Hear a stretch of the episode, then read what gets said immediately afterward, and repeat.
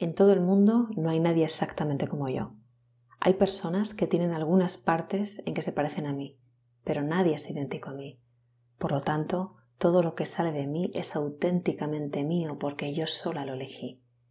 Todo lo mío me pertenece, cuerpo, incluyendo todo lo que sé hacer, mi mente, incluyendo todos sus pensamientos e ideas, mis ojos, incluyendo las imágenes que perciben, mis sentimientos, cualesquiera que estos puedan ser, coraje, alegría, frustración, amor, desilusión, excitación, mi boca y todas las palabras que salgan de ella, agradables, dulces o bruscas, justas o injustas, mi voz, fuerte o suave, y todos mis actos, sean estos para otros o para mí misma. Me pertenecen mis fantasías, mis sueños, mis esperanzas, mis temores, me pertenecen todos mis triunfos y éxitos, todos mis fracasos y errores, porque todo lo mío me pertenece. Puedo llegar a familiarizarme íntimamente conmigo misma y al hacer esto puedo amarme y aceptarme y aceptar todas las partes de mi cuerpo. Entonces puedo hacer posible que todo lo que me pertenece trabaje para lograr lo mejor para mí. Sé que hay aspectos de mí misma que me confunden y otros que no conozco.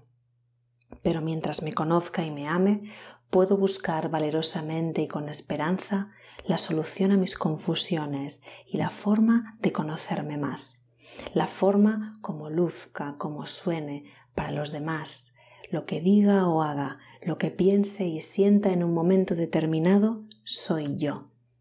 Esto es auténtico y representa dónde estoy en este momento. Cuando más adelante analice cómo lucía y sonaba lo que dije e hice y cómo pensé y sentí, algo parecerá no encajar. Puedo descartar lo que parece no encajar y conservar lo que sí encajó e idear algo nuevo para reemplazar lo que descarté. Puedo ver, oír, sentir, pensar, hablar y actuar. Tengo los instrumentos para sobrevivir, para acercarme a los demás, para ser productiva y para hacer sentido y sacar del mundo las personas y cosas ajenas a mí. Me pertenezco y por lo tanto puedo manejarme. Yo soy yo y yo estoy bien.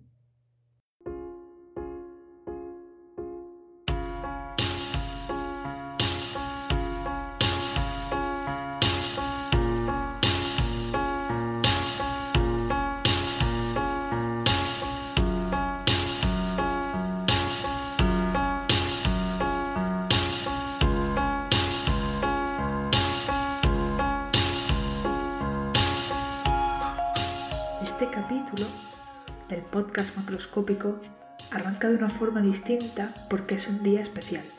Hoy es 8 de marzo, Día de la Mujer, y eso que acabas de oír es un poema de Virginia Satir, una de las grandes damas de la terapia sistémica, y lo ha recitado Tamara, a la que ya conoces de algunos capítulos anteriores y a la que seguirás oyendo por aquí en el podcast macroscópico porque hemos, bueno, hemos quedado con ella en colaborar de vez en cuando y, con ella hemos empezado a pensar en una posible sección o un área de contenido de este podcast que precisamente tiene que ver con las mujeres y que podría llamarse macroscópicas. De momento es un proyecto, pero ahí se van juntando muchas ideas que tienen que ver con mujeres que han hecho grande esta disciplina de la terapia familiar sistémica, algunas más conocidas y otras menos conocidas, y creemos que podemos aprovechar este espacio para darle voz y para tratar esto, eh, pues tanto autoras como temas relacionados con mujeres, a través de entrevistas, a través de, bueno, de capítulos, de, hay mucho contenido relacionado con mujeres que no es tan visible y que tiene un gran, gran valor dentro de nuestro sector. Entonces, eh, vamos a reservarle un espacio para tratar estos aspectos relacionados con la terapia feminista, con la perspectiva de género, con las mujeres, y qué mejor día que hoy para, empezar con esta sección, ¿no? Lo que, lo que vamos a compartir hoy en realidad es un contenido que ya está grabado. Lo que pasa es que es un contenido que pensamos en publicarlo para el día 8 de marzo hace un par de años y no pudo ser. Pero luego mm, pudimos aprovechar el Día de la Familia para traer ese contenido que nos interesaba mucho y es precisamente la terapia familiar desde la perspectiva de género. Eh, un aspecto que mm, curiosamente no se ha tratado en profundidad o no se trata habitualmente en los programas formativos eh, de las personas que se están formando en terapia familiar apenas tienen un módulo, una, lección, algo de contenido relacionado con la perspectiva de género. Y sin embargo, es un tema que atraviesa casi diría la mayoría de las problemáticas que traen las familias a consulta. Entonces, de todo esto estuvimos hablando con Alicia Moreno tiempo atrás y, y finalmente pudimos tenerla junto con su compañera Cristina Polo en el Día de la Familia. Entonces, como era un contenido que en un principio estaba pensado para el 8M y este año hemos arrancado ya el podcast y además que tenemos este interés, estas ganas de, potenciar los contenidos relacionados con el enfoque de género y demás, pues nos ha parecido interesante traer esta charla que dieron en el Día de la Familia porque además eh, es interesantísima y no tiene desperdicio. Vamos a escucharla y espero que le saques muchísimo partido y que te remueva un poquito y sobre todo lo que siempre digo, que, que te genere curiosidad y te entren ganas de, de saber más de este tema. Todas las referencias, bueno, los libros y, artículos a los que hacen referencia los vamos a dejar en las notas de este capítulo, en la página web. Así que venga, vamos allá, vamos a escucharla. Habíamos estado pensando, Cristina y yo, un poco, bueno, empezar así brevemente, vamos a arrancar porque no tenemos mucho tiempo, ¿no? hablando o no un poco dialogando entre nosotras y preguntándonos distintas cosas, ¿no? Y una era yo creo que es interesante también un poco situarnos, ¿no? Desde dónde venimos o por qué hablamos de lo que hablamos, ¿no? Que tiene que ver con nosotras y nuestra experiencia profesional. Y la primera pregunta sería eso, hablar de cuál es, ¿no? cuál es nuestra experiencia o cuál es tu experiencia, Cristina, o tu vinculación, tu relación con el enfoque de género, ¿no? Un poco desde cuándo lo has incorporado, de qué manera esto tiene que ver con, con tu práctica profesional. Vale, pues muy buenas tardes, gracias Sara y hola a todas las personas que estáis ahí eh, escuchándonos. Mm, ¿Desde cuándo incorporo yo la perspectiva de género? Pues no hay un momento concreto, creo que es algo gradual, desde luego ni en la carrera, yo soy médica y después hice la especialidad de, psiquiatría en, Madrid, en el Hospital Rodríguez Lafora, y desde luego ningún plan de formación estaba incluida la óptica de género. ¿eh? Yo creo que mi interés vino al, bueno, sí recuerdo algunos momentos, ¿no? Cuando, cuando veía pacientes en el centro de salud mental, en, cuando veía gente, mujeres y hombres en urgencias, y observaba que, bueno, pues en muchas ocasiones los factores desencadenantes de los malestares, los factores desencadenantes de la crisis de ansiedad, de los episodios depresivos y, de gran parte de, problemas de salud mental tenían elementos desencadenantes diferentes en hombres y mujeres. Entonces, bueno, la verdad es que sí que me dio también bastante que pensar, ¿no? Aparte que en el centro de salud mental también consultaban muchas más mujeres que hombres,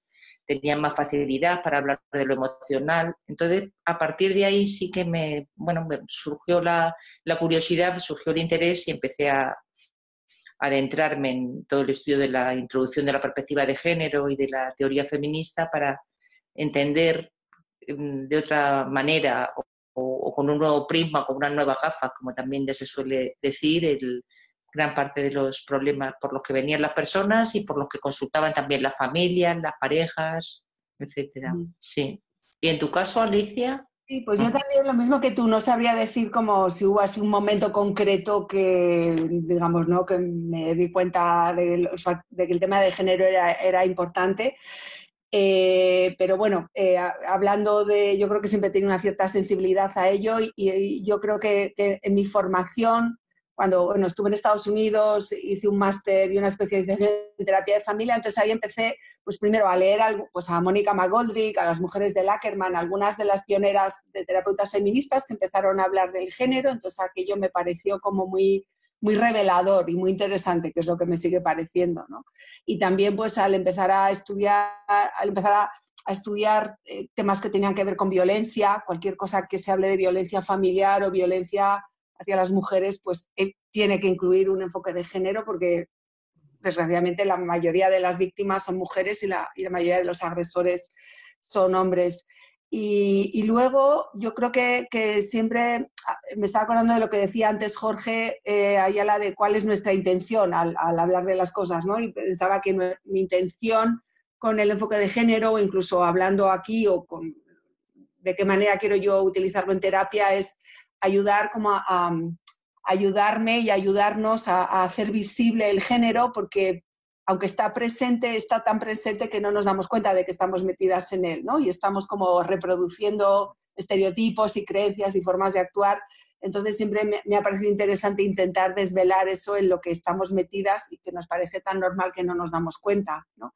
Luego es verdad que, mm, por ejemplo, cuando también he estudiado más en concreto de terapia narrativa, pues es también un enfoque que, mm, que habla mucho de visibilizar los discursos dominantes y en ese sentido pues también me ha acercado o ha como reforzado mi interés por las cuestiones de género y, como decías tú Cristina, pues yo creo que en mi práctica eh, clínica, que sobre todo en la consulta privada, pues yo lo veo reflejado todo el tiempo, ¿no? Como hombres y mujeres expresan su malestar de diferente manera, lo que les hace venir a terapia eh, bueno, muchas veces son problemas relacionales, pero que muchas veces aparece un malestar en relación a cómo uno o una está, no sé, mostrándose o no como, como mujer o como hombre, ¿no? Y obviamente, pues en las relaciones de pareja, que yo hago mucha terapia de pareja, pues también me parece que muchos de los dilemas de las, de las parejas eh, pues tienen que ver con guiones de género, ¿no? Como que es difícil hacer una terapia realmente sistémica si no tenemos también eso en cuenta.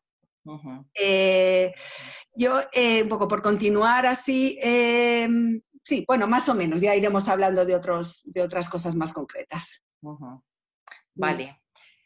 Continúo sí. preguntándote yo alguna cosilla. Sí, claro, sí. sí, nos vamos encargarando, si te parece. Sí, vale. Eh, ¿Qué te sugiere a ti, Alicia, implicar el enfoque de género en, psicoterapia en general y, más concretamente después en terapia sistémica? Mm. Bueno, pues eh, yo creo eh, que, bueno, por, resumir o por, no sé, dar así algunos puntos principales, que, ¿no? que es lo que hemos hablado, igual que vamos a, seguir en nuestra charla, yo creo que implica varias cosas. Eh, una, o sea, para empezar, la más básica sería tener en cuenta que hay bastantes desigualdades sociales en el mundo, entre, en, algunas sociedades más que en otras, pero los hay en todas partes, desigualdades entre hombres y mujeres, ¿no? Hay desigualdades sociales en cuanto a su acceso a distintas situaciones de, poder o distintas posibilidades, y entonces que esas desigualdades sociales influyen en cómo vivimos y cómo nos sentimos hombres y mujeres y, cómo, y los problemas que traen a consulta, ¿no? Entonces, digamos que por hacer un esquema, uno sería las desigualdades sociales, tenerlas presente y tener presente que eso traspasa también a nuestra consulta, no es una cosa que se queda fuera y luego ya nos metemos en consulta a hablar de otras cosas. La segunda sería, eh, yo creo, también el, todo el tema de los roles y estereotipos de género, ¿no? Cómo las personas aprendemos, qué, se espera de nosotras o de nosotros por ser hombre o por ser mujer, eh, cuáles son los mandatos familiares, cuáles son los discursos sociales. Eh, me parece que eso también eh, es algo que tenemos que tener presente, creo yo, ¿no? Y preguntarnos de qué manera lo que nos consultan en terapia tiene que ver como con estar poniendo en marcha esos, esos guiones, ¿no? Esos discursos dominantes. Luego también, creo, hay, habría otro, otro tercer aspecto que sería pues cómo, digamos, cómo revisar eso nosotras o nosotros como terapeutas, ¿no? Cómo nos afecta eso a nosotras a nivel personal y profesional, de qué manera, digamos, qué relación con el género tenemos nosotras y cómo tenemos que incorporar igual eso a nuestra formación un poco de, la persona del terapeuta, ¿no? Y, y bueno, y por último también, quizá algo ya como más específico de lo que es la práctica sistémica, pues yo creo que también tenemos que preguntarnos un poco los conceptos o teorías o estrategias que utilizamos, de qué manera eh, están eh, influidas por el género, ¿no? De qué manera eh, podemos hacer una lectura de género de nuestras intervenciones para ver si a veces estamos pues ayudando a visibilizar desigualdades o igual ayudando a, perpetuarlas, ¿no? O sea, que más o menos serían, ¿no? Yo creo que serían es un poco como las cuatro áreas, ¿no? Las desigualdades sociales, el aprendizaje de los roles de género, el tema de nosotras, ¿no? Como terapeutas y luego también, digamos, una visión de género de nuestras, de nuestras intervenciones, ¿no? Eh, y entonces, vamos, si, si, te parece, Cristina, quizá podrías eh, empezar un poco hablando de, de, este primer aspecto, es decir, cómo, ¿Cómo ves tú este tema de las desigualdades sociales? ¿no? Un poco, ¿Cuál sería tu aportación de cómo podemos tener en cuenta eh, la influencia de las desigualdades sociales en las personas que, consultan? ¿no? ¿Cómo se cuela eso en nuestra, en nuestra consulta? Claro. Bueno, pues eh, efectivamente sí coincido contigo en el análisis así muy, muy breve y esquemático de, qué es lo que constituye incorporar la, la perspectiva de género en, terapia y, el, y, lo primero, quizá lo más macro, sería el, revisar de qué forma hay factores de vulnerabilidad que tienen que ver con esa desigualdad social. Lo podemos ver desde la propia construcción del mundo y cómo se organiza el, mundo, cómo se organiza el sistema dentro de, esa posición de dominación, bueno, que tiene que ver y de, y sumisión complementaria en, desde el inicio, que va transformándose afortunadamente, y yo creo que ahí hay eh, pues sí que los movimientos sociales y tienen también mucha importancia, ¿no? Y la visibilización también de las situaciones de violencia y el reconocimiento por parte de instituciones, pero sí que desde los inicios todas las, bueno, lo que tiene que ver con la organización patriarcal, con el con los sistemas de poder en lo político, en lo económico, en lo religioso, pues siempre está monopolizado por el hombre.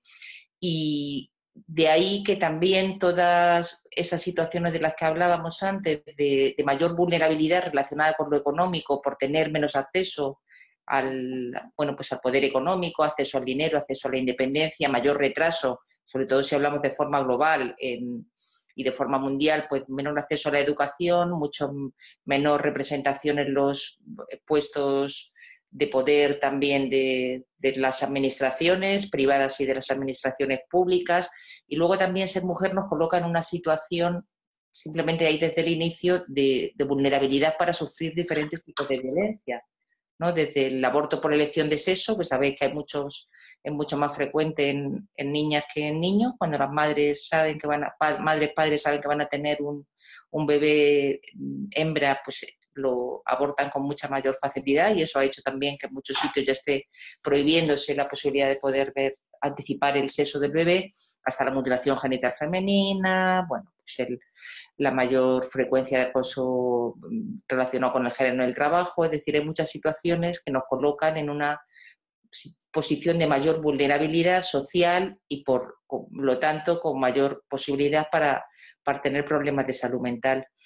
Creo que eso está muy en relación también con, cómo interiorizamos, porque quizá el, mayor problema, esto creo que ha existido desde siempre en, todas las sociedades, salvo excepciones pequeñísimas, y, el tema es que lo hemos naturalizado y lo hemos interiorizado como algo que forma parte ¿no? de, casi de, la constitución humana, esa posición de dominación y de subordinación en muchas ocasiones también adornada, ¿eh? y creo que, desde ahí pues, hay ejemplos históricos muy interesantes, con, cómo en muchas ocasiones se nos ha mm, relegado al, bueno, pues a la esfera íntima y a la esfera que tiene que ver más con los cuidados y se nos ha mm, restringido el acceso a esas situaciones de, mayor poder o de mayor toma de decisiones en cuanto a cómo se tiene que organizar la sociedad con el argumento de que nuestra naturaleza, que nuestro temperamento, pues era más proclive a, lo íntimo, a, mm, a, los cuidados, a lo maternal, ¿no? Quizá un poco con esa idea.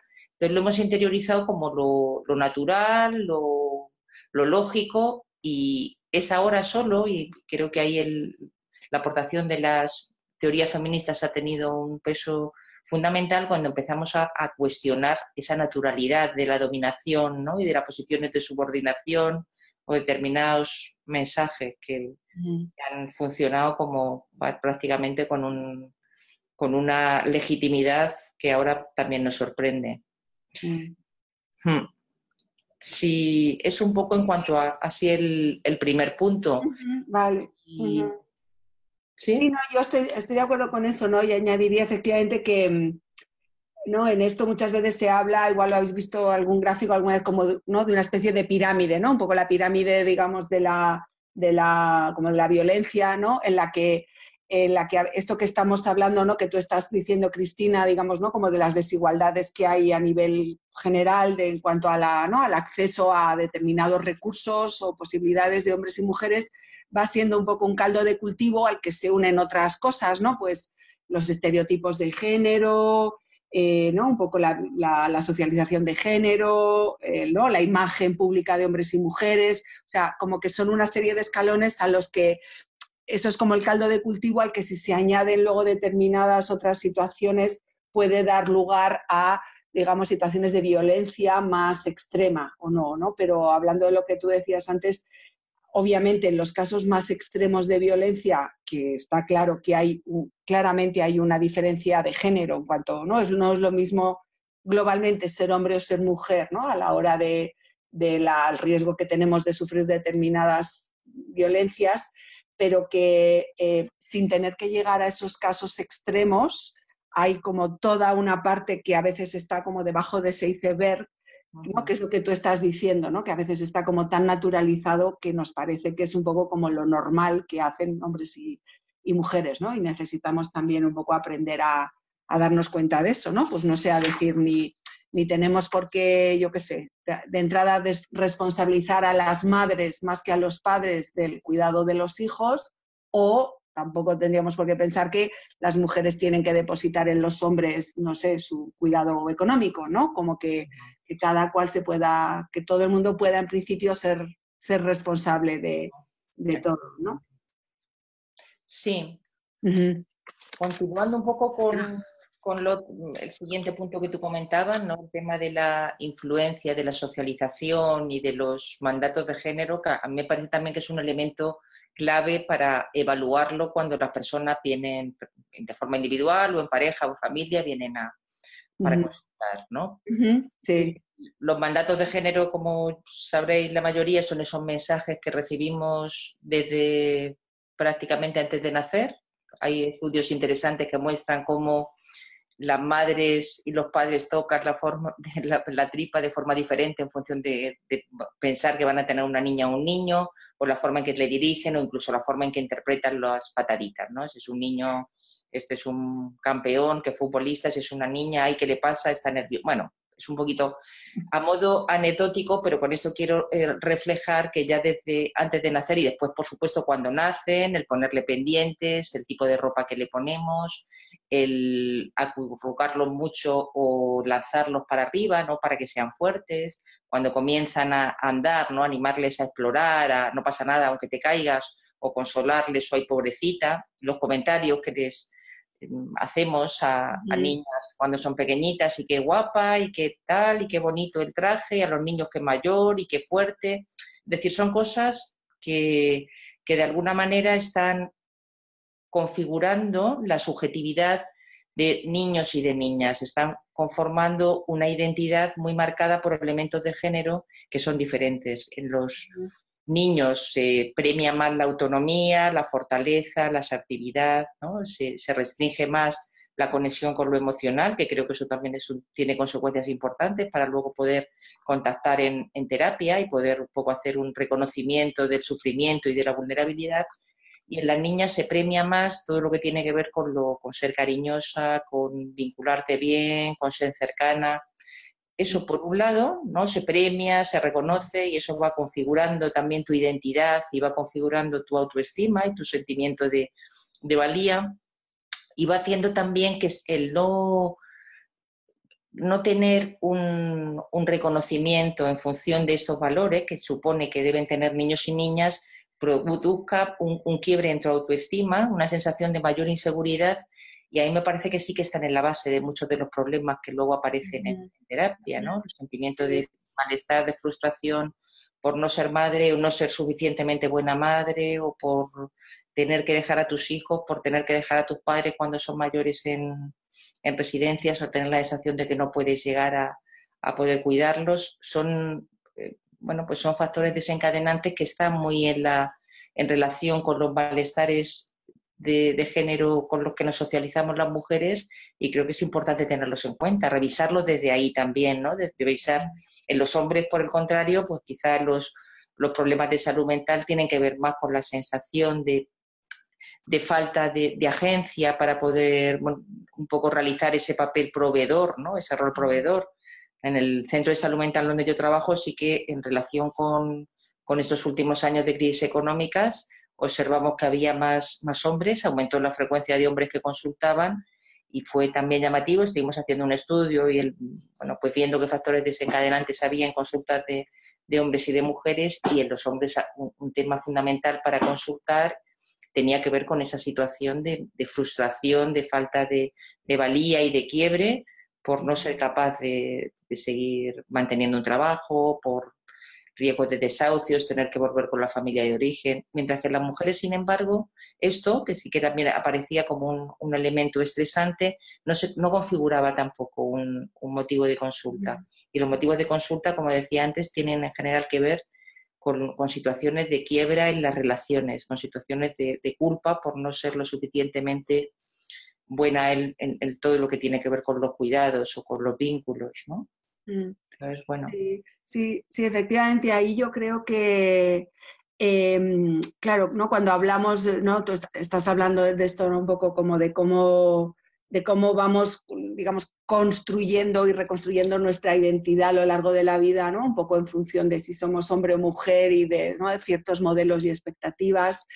Eh, y creo que, que en general el, el, hecho de que haya, mm, aunque esto se está flexibilizando, pero es cierto que lo seguimos haciendo a veces sin, ¿no? Está como tan metido que es difícil eh, salirnos de estas expectativas, pero que, también el hecho de que haya, digamos, como, ¿no? Algo así como que la experiencia humana esté polarizada, ¿no? En un poco qué les corresponde a las mujeres o qué les corresponde a los hombres, yo creo que, ese, ¿no? que esa polarización es perjudicial para los dos. Eh, ¿no? Porque también se, yo creo que, para las mujeres quizá más, porque, porque es lo que decías antes, ¿no? Eh, tiende a, ponernos en un lugar, digamos, como de subordinación y de estar pendientes de, los cuidados, ¿no? De poner las relaciones por delante de nosotras mismas, lo cual eso siempre es un riesgo para acabar, pues, no sé, con peor autoestima o con depresión, pero por otro lado también a los hombres les,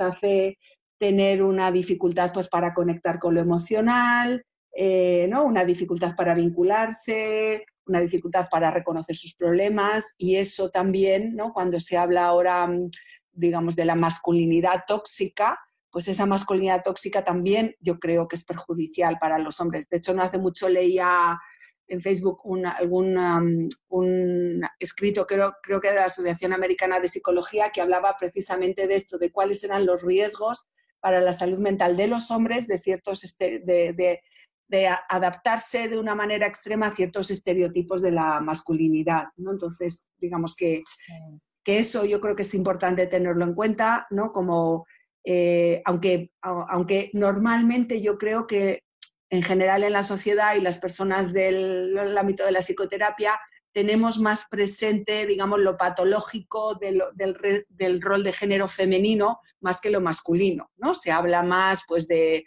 de, la vulnerabilidad de las mujeres o de su dependencia emocional o de su inseguridad. A ver, estoy hablando muy en general, ¿no? más que a lo mejor hablar madres sobreimplicadas. Bueno, las madres ya casi por, por entrar en la consulta ya, ya son, digamos, sospechosas de hacer algo mal, ¿no? Si son sobreimplicadas fatal. Si son distantes, peor todavía. Es como que, ¿no? Si hay, en las mujeres es como que siempre somos sospechosas de, de, hacer demasiado algo, ¿no? Y en esto que tú decías de la culpa, yo creo que la culpa está muy presente en la, bueno, en la vida de muchas personas, especialmente las mujeres. Yo creo que todos nosotros que trabajamos en consulta tenemos a la culpa rondando por ahí en las consultas muchísimo y me parece que la culpa es una, mm, bueno, pues digamos, un problema que ataca especialmente a las mujeres cuando, digamos, incumplen las expectativas de roles de género, ¿no? De no ser abnegadas, de no, de no cuidar las relaciones, de no, mm, de ser egoístas, ¿no? Ese es el pecado mortal número uno para las mujeres, ¿no? Entonces, eh, de, ¿no? De, quejarse, ¿no? Está mal quejarse.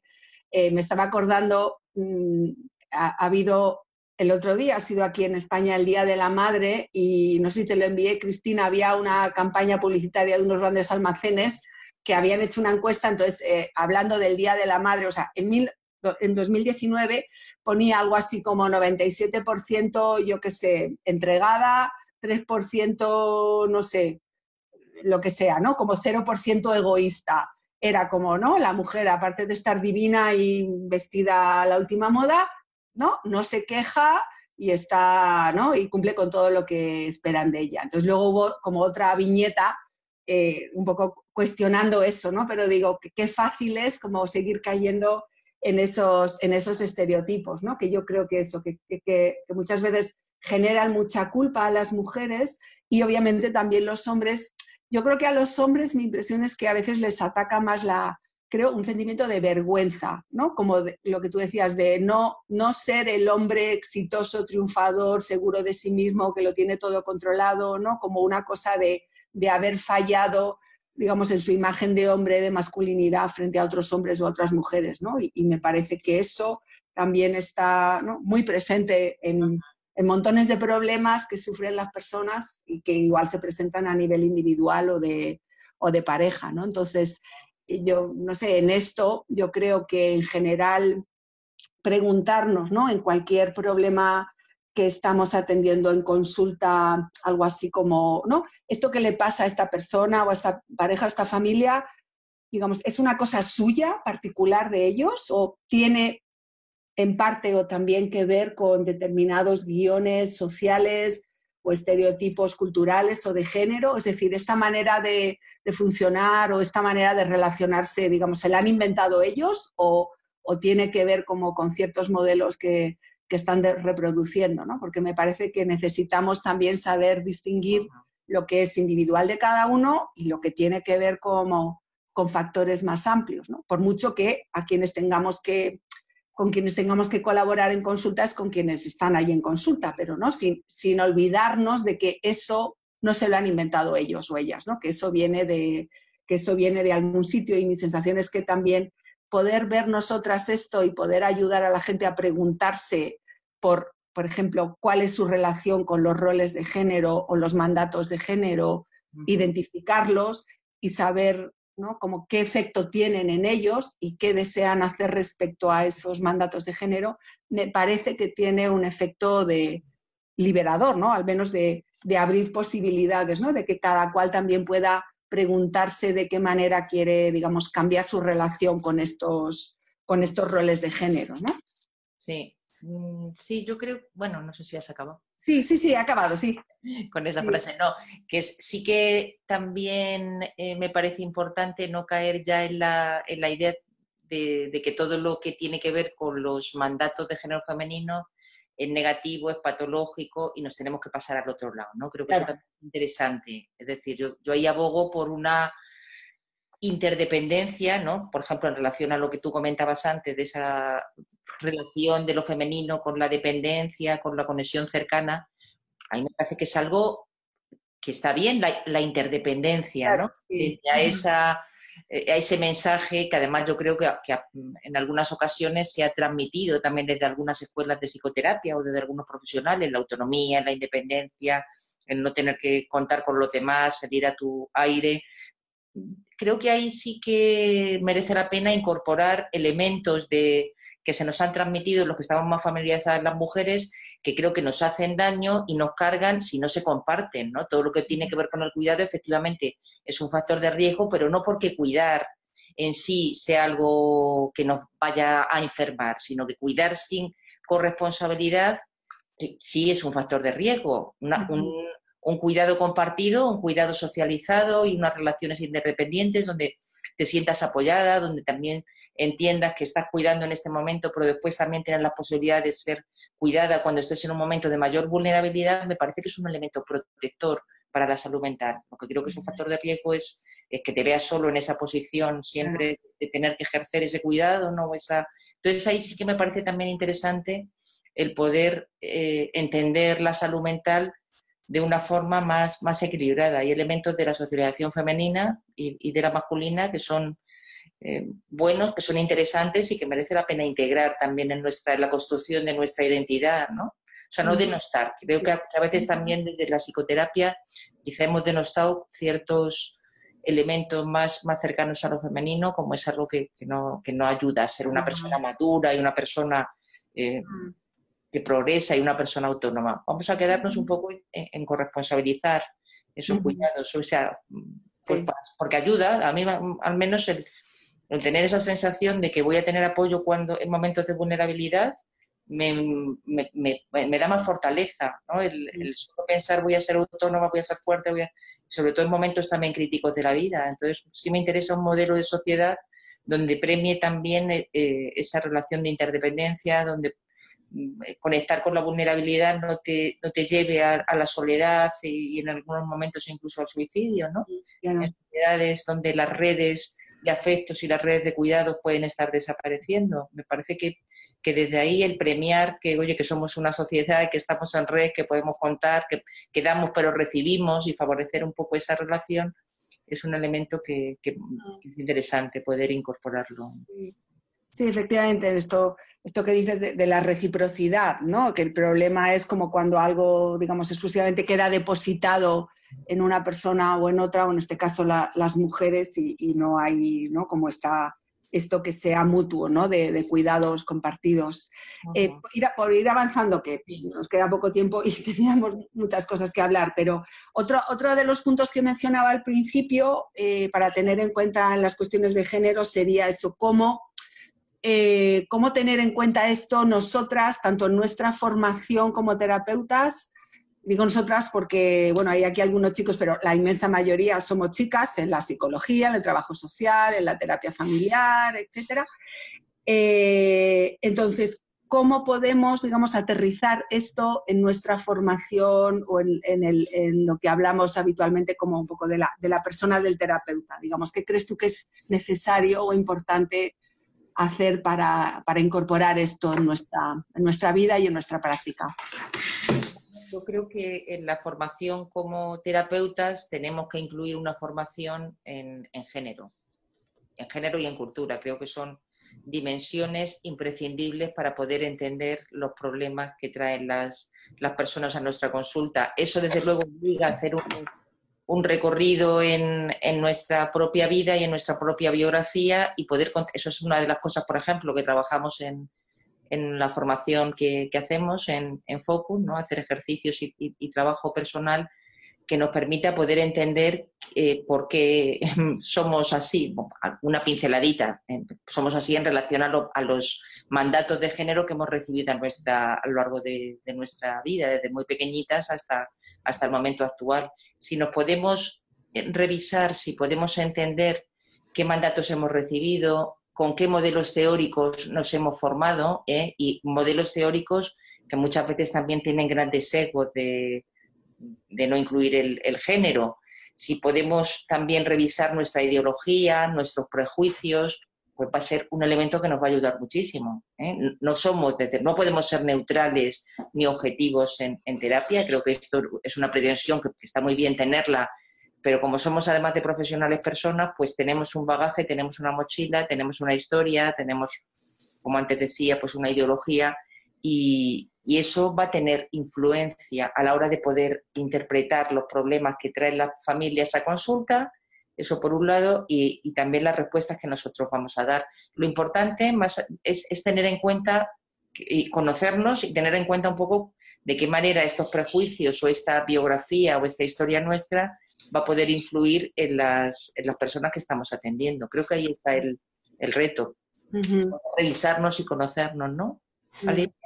Sí, efectivamente. Y ahí igual, ¿no? Con esto que tú comentas, eh, enlazo, estaba pensando también, hablando del genograma que, mencionaban en la presentación anterior, pues, ¿no? Como en clase hicimos como bueno, una especie de, vistazo a nuestro genograma y a nuestra historia de la familia de origen y también con las alumnas y alumnos, pero desde el punto de vista del género, ¿no? Cómo hemos aprendido el género, qué roles de género se han manifestado en la familia, qué ha pasado, quién los ha obedecido y quién los ha cuestionado, ¿no? Digamos como que esto del genograma, que es una herramienta básica que tenemos en sistémica, pues la podemos mirar a través de muchas ópticas y es importante utilizar también la óptica de la cultura y del género, porque yo creo que eso nos da una riqueza muy grande. ¿no?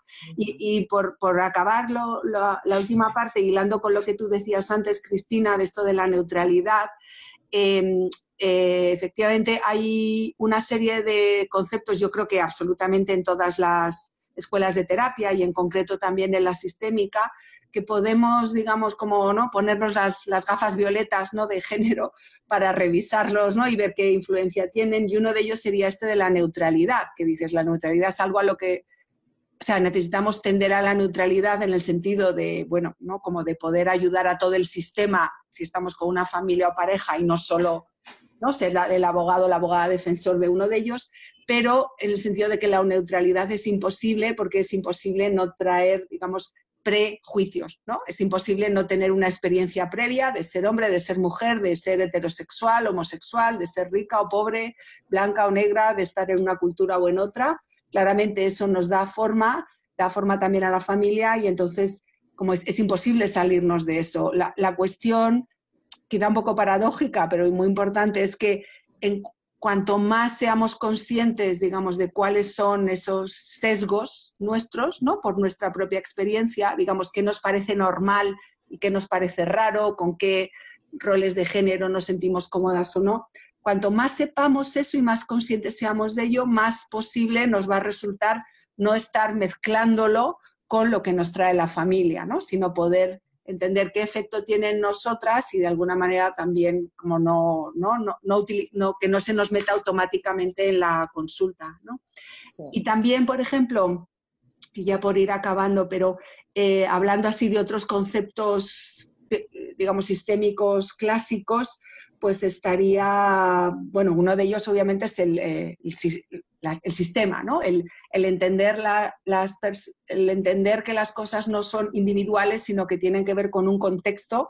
Y habitualmente cuando hablamos de ese contexto hablamos de la familia, o de la familia de, la familia de origen o la familia nuclear, pero creo que incorporando la perspectiva de género tenemos también, y, cultural, tenemos como que ampliar un poco ese foco y decir, no es solo la familia, es también ¿no? los discursos sociales, los valores culturales, eh, si realmente queremos ser sistémicas, necesitamos preguntarnos esto, ¿no? Como este problema que trae esta persona, ¿qué tiene que ver con guiones y expectativas culturales? ¿no? Porque creo que ahí es donde realmente vamos a poder un poco como, no sé, entender, por ejemplo, cómo determinados patrones de relación no son particulares de esas personas, sino que están alimentados por determinadas ideas acerca de, de lo que necesitan o de lo que se espera, por ejemplo, de, hombres y mujeres. ¿no? Entonces digo, como contexto, como no solo la familia, sino las ideas y los discursos dominantes. O también otro concepto clásico que, es como del ABC de la sistémica es la, circularidad. ¿no? Em, eh, obviamente Creemos que las relaciones se van co-construyendo con la participación de todas las personas, ¿no? Y hablamos de, que intentamos evitar un pensamiento lineal, sino que buscamos ver cómo se dan las cosas en interacción y eso yo creo que es importantísimo, pero además yo creo que tenemos que tener en cuenta que el hecho de que dos o más personas participen en una interacción no significa que todas las personas tengan el mismo grado de poder o de responsabilidad sobre lo que ocurre en esa interacción. Eh, ¿no? Está claro que entre un padre y un hijo, una hija, claramente tiene más poder el padre o la madre, aunque los dos co-construyen la relación, pero tiene más responsabilidad y poder el padre o la madre. O también, pues lo que hablamos en general entre, entre hombres y mujeres. Entonces, eso tenemos que, tenemos que tener en cuenta. Digamos, todos participamos, todos y todas, pero no siempre tenemos el mismo grado de influencia y de poder para, definir la relación, para influir sobre el otro.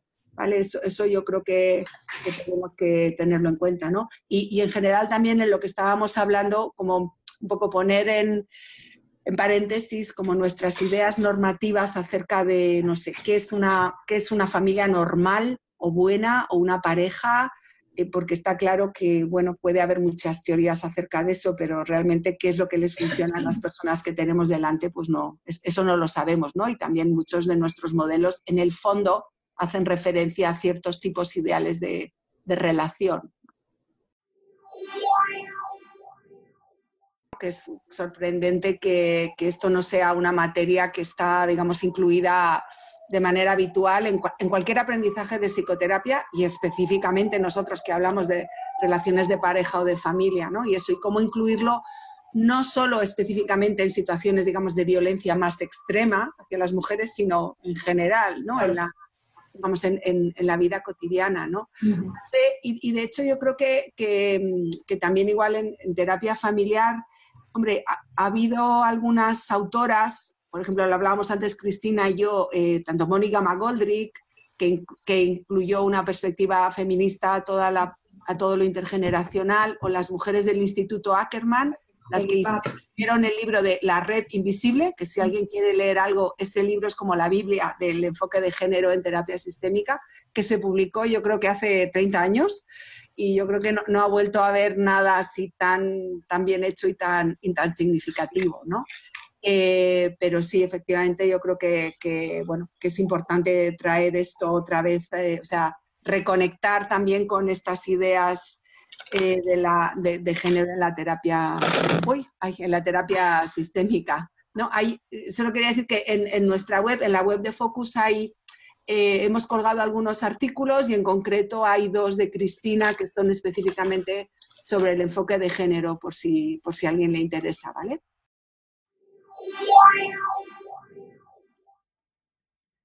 Pues eso ha sido todo.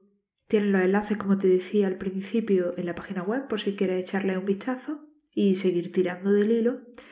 Y nada más, eh, como siempre me despido dándole las gracias a los miembros por hacer este proyecto sostenible y nos vemos mañana que tenemos supervisión simétrica de mañana.